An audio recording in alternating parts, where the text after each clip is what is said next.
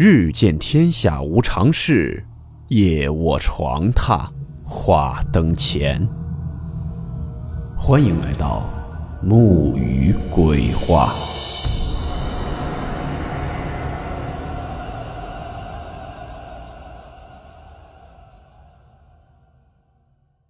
大家好，我是木鱼。今天的故事来自网友小李分享。故事名称：误入禁地。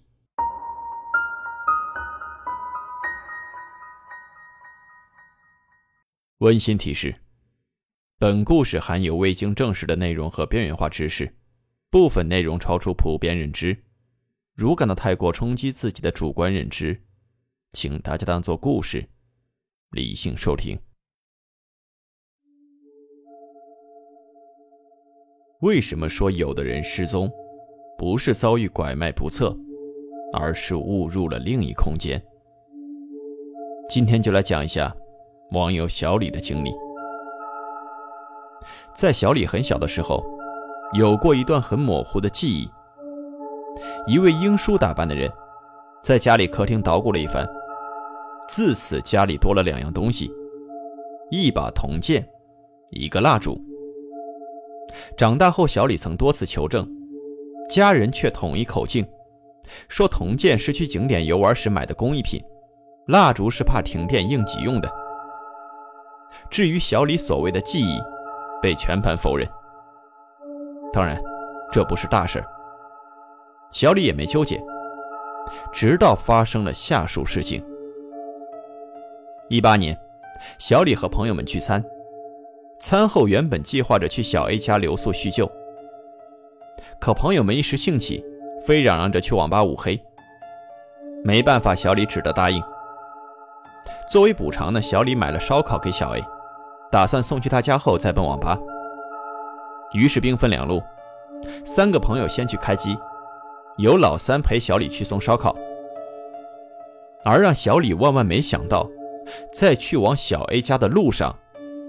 竟误入了另一空间，还撞见了十五年前失踪的同学。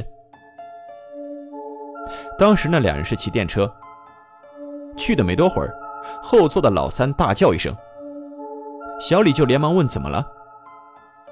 老三说自己回完消息，一抬头，前方明明是堵墙，可是小李像没看见似的，既不拐弯也不减速，竟从墙穿了过去。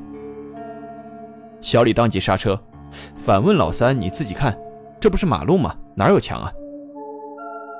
老三说：“太奇怪了，可他刚才看的真真的，确实有墙啊，也确实是穿过墙后墙就不见了。”因为都喝了酒，俩人没纠结，全当是喝大了。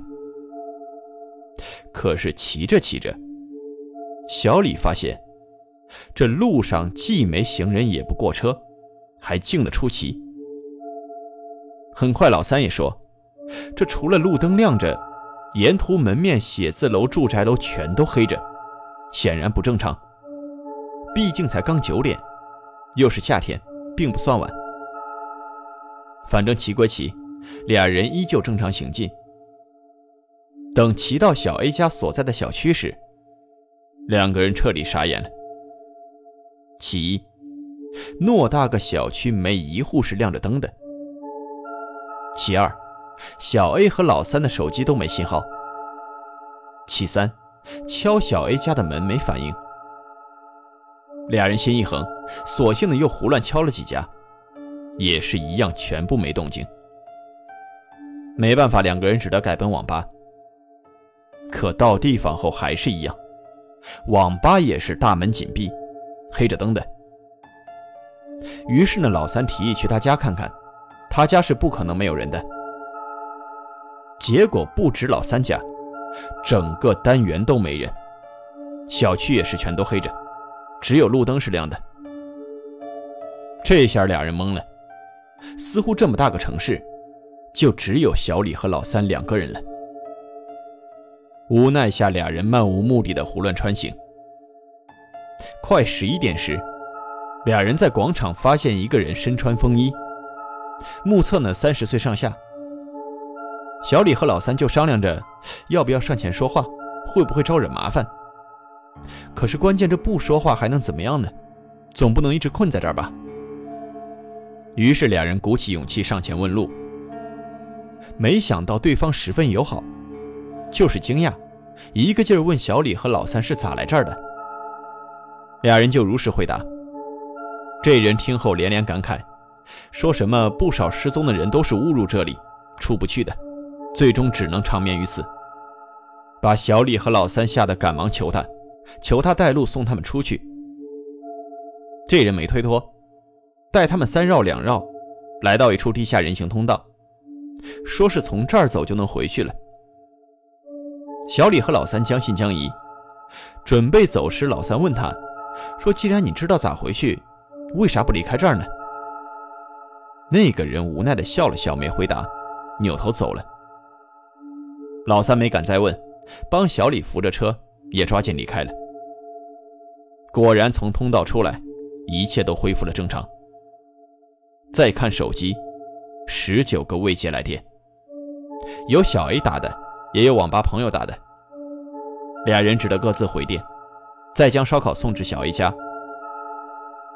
神奇的是，明明过俩小时了，那烧烤竟还是热的，和刚烤完似的。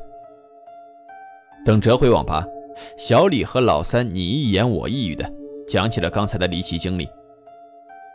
他们本以为仨朋友不信，结果这仨人说分开时就挺奇怪的。小李和老三是骑到哪儿路灯就跟着灭到哪儿，直到电车拐弯，整条路都黑完了。要不是亲眼所见，他们仨也不信。当晚基本就是这样，再没发生啥。等到转天早上，母亲来电问小李昨晚是不是撞东西了。小李就把昨晚的遭遇如实说了。没想到母亲不仅没质疑，还各种追问带路那人的体貌特征。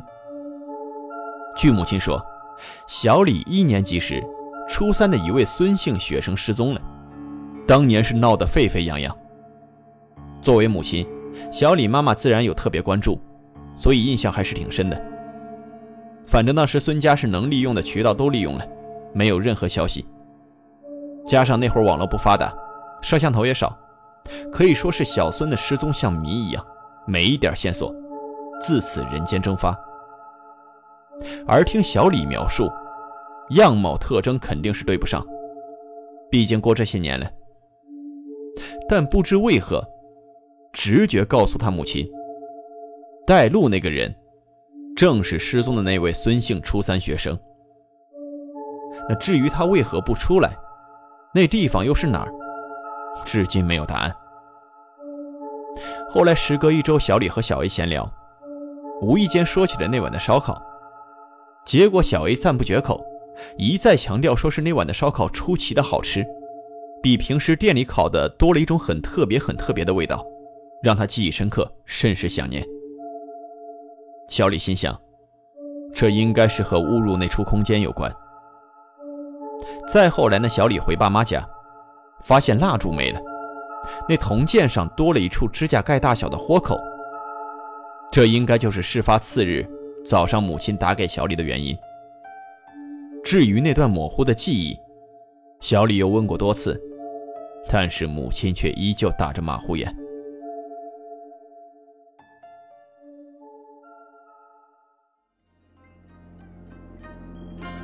好了，我们今天的故事到此结束，祝你好梦，我们明晚见。